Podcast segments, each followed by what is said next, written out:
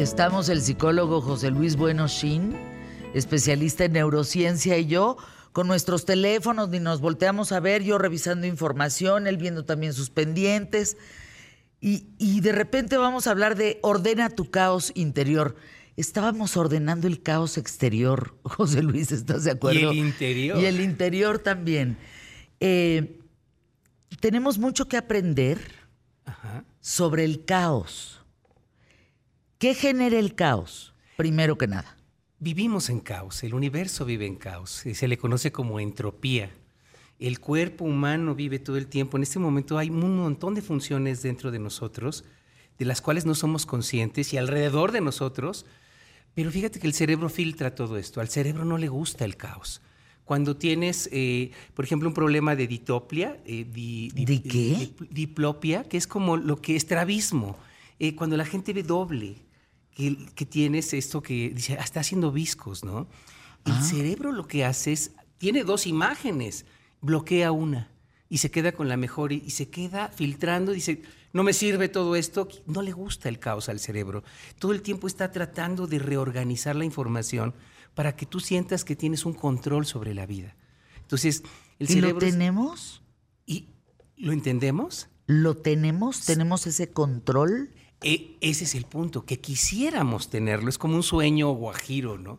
Quisiéramos tener un control sobre la situación, pero nuestro control sobre lo que nos rodea es como del 5%.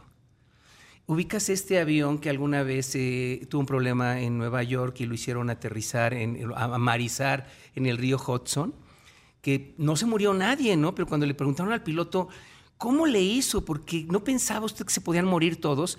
Y él decía, no, tuve que concentrarme en lo único que podía controlar. ¿Y qué, y qué era eso? Pues mantener al avión derechito para que bajara hacia el río. Es lo único que yo podía controlar. Todo lo demás no estaba a mi alcance. Y cuando yo vi, vi tu entrevista, esta que te hizo, eh, que te hicieron sobre el, el- el huracán, Joaquín, y bueno, escucharte es justamente vivir, trasladarse ahí y vivir esa oscuridad y estar ahí en el Horrible. closet.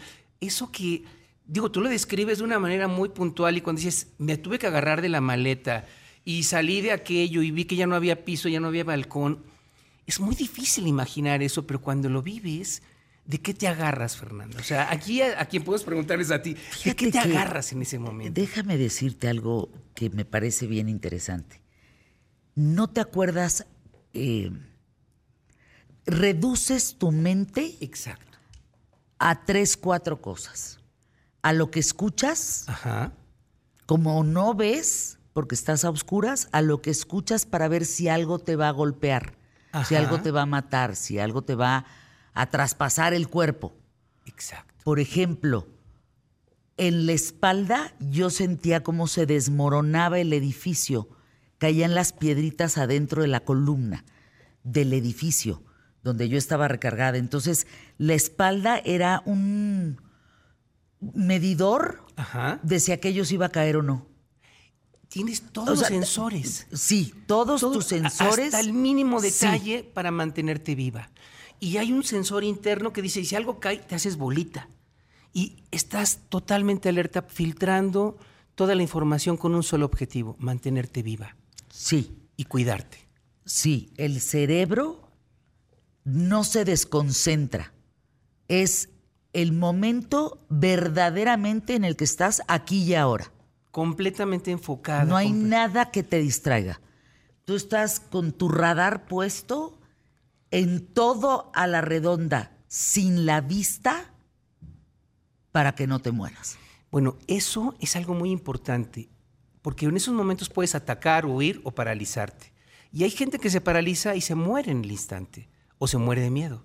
Entonces, fíjate, hay tratamientos para limpiar el estrés postraumático. Ahí, afortunadamente, lo que yo antes, hace 30 años me tardaba un año, año y medio, hoy te puedes tardar menos de una hora. Es más, mira, mientras tú, estoy- yo- tú y yo estamos hablando, podemos ir limpiando ese estrés postraumático en ti ¿Cómo? aunque no lo creas. Porque estos, todos estos eventos quedan grabados en el cerebro, en el cerebelo, en la amígdala, pero el cerebelo tiene, puede registrar una gran cantidad de información para la próxima.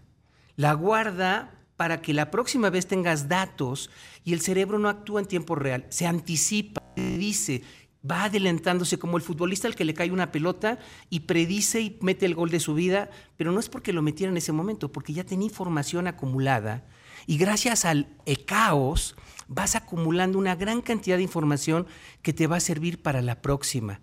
Pero no hay próxima si te mueres de miedo.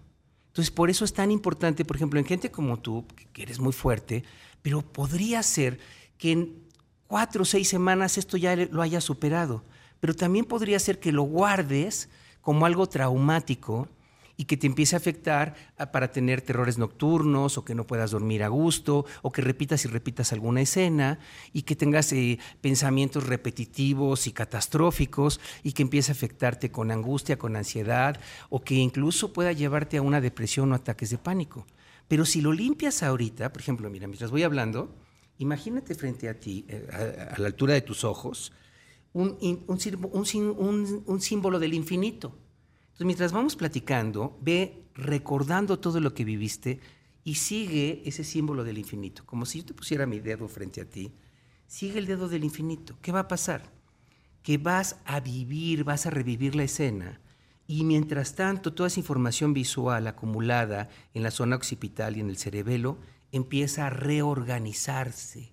Se está reorganizando para decir, sí, esto es parte de la vida y sí, si vivieras en Acapulco puede volver a ocurrir como ocurrió con Paulina en el 97. Claro. Puede volver a ocurrir. Es que fíjense que es muy importante, se los he dicho aquí en los terremotos, son tiempos de pensar, no de sentir.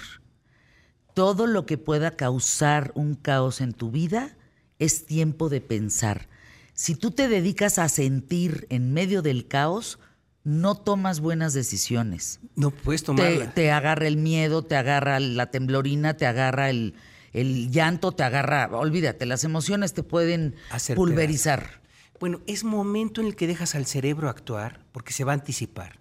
Va a empezar a registrar todos los detalles y decir, a ver, ¿por dónde me adelanto? ¿Qué sigue?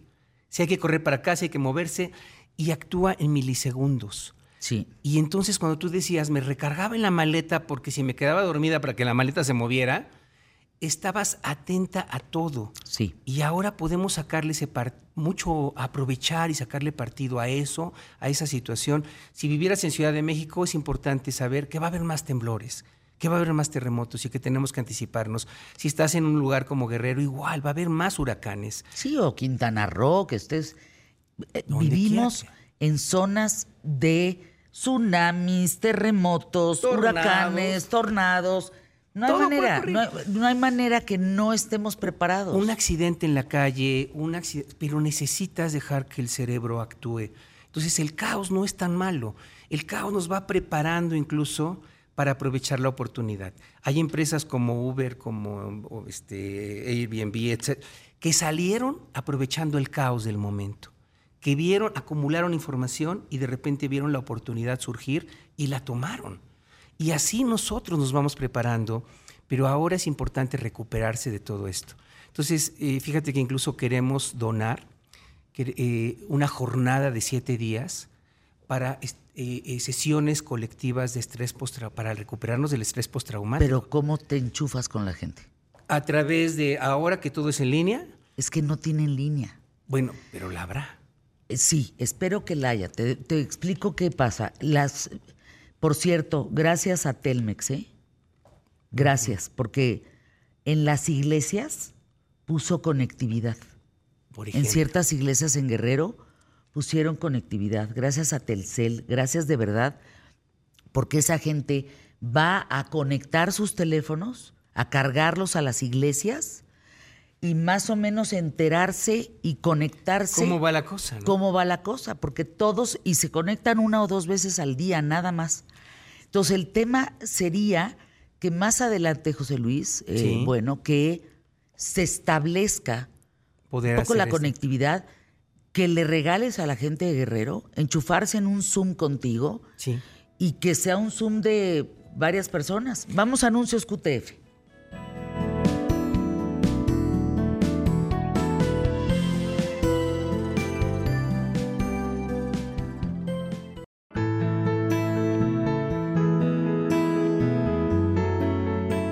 José Luis Bueno, Shin, eh, me entregas Shinter G o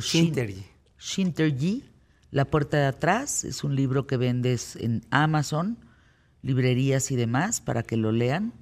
El prólogo por Nassim Haramein y hablas de estas evidencias de, experimentales en el tema del cerebro, del campo cuántico, la semilla del doctor Greenberg y demás. Gracias por traernos esto aquí.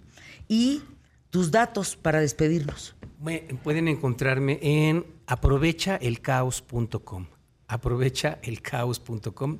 Por ahí me encuentran y esto los direcciona a nuestra página. Gracias, gracias a José Luis Bueno por estar con nosotros aquí en los micrófonos de ¿Qué tal Fernanda? Un gusto.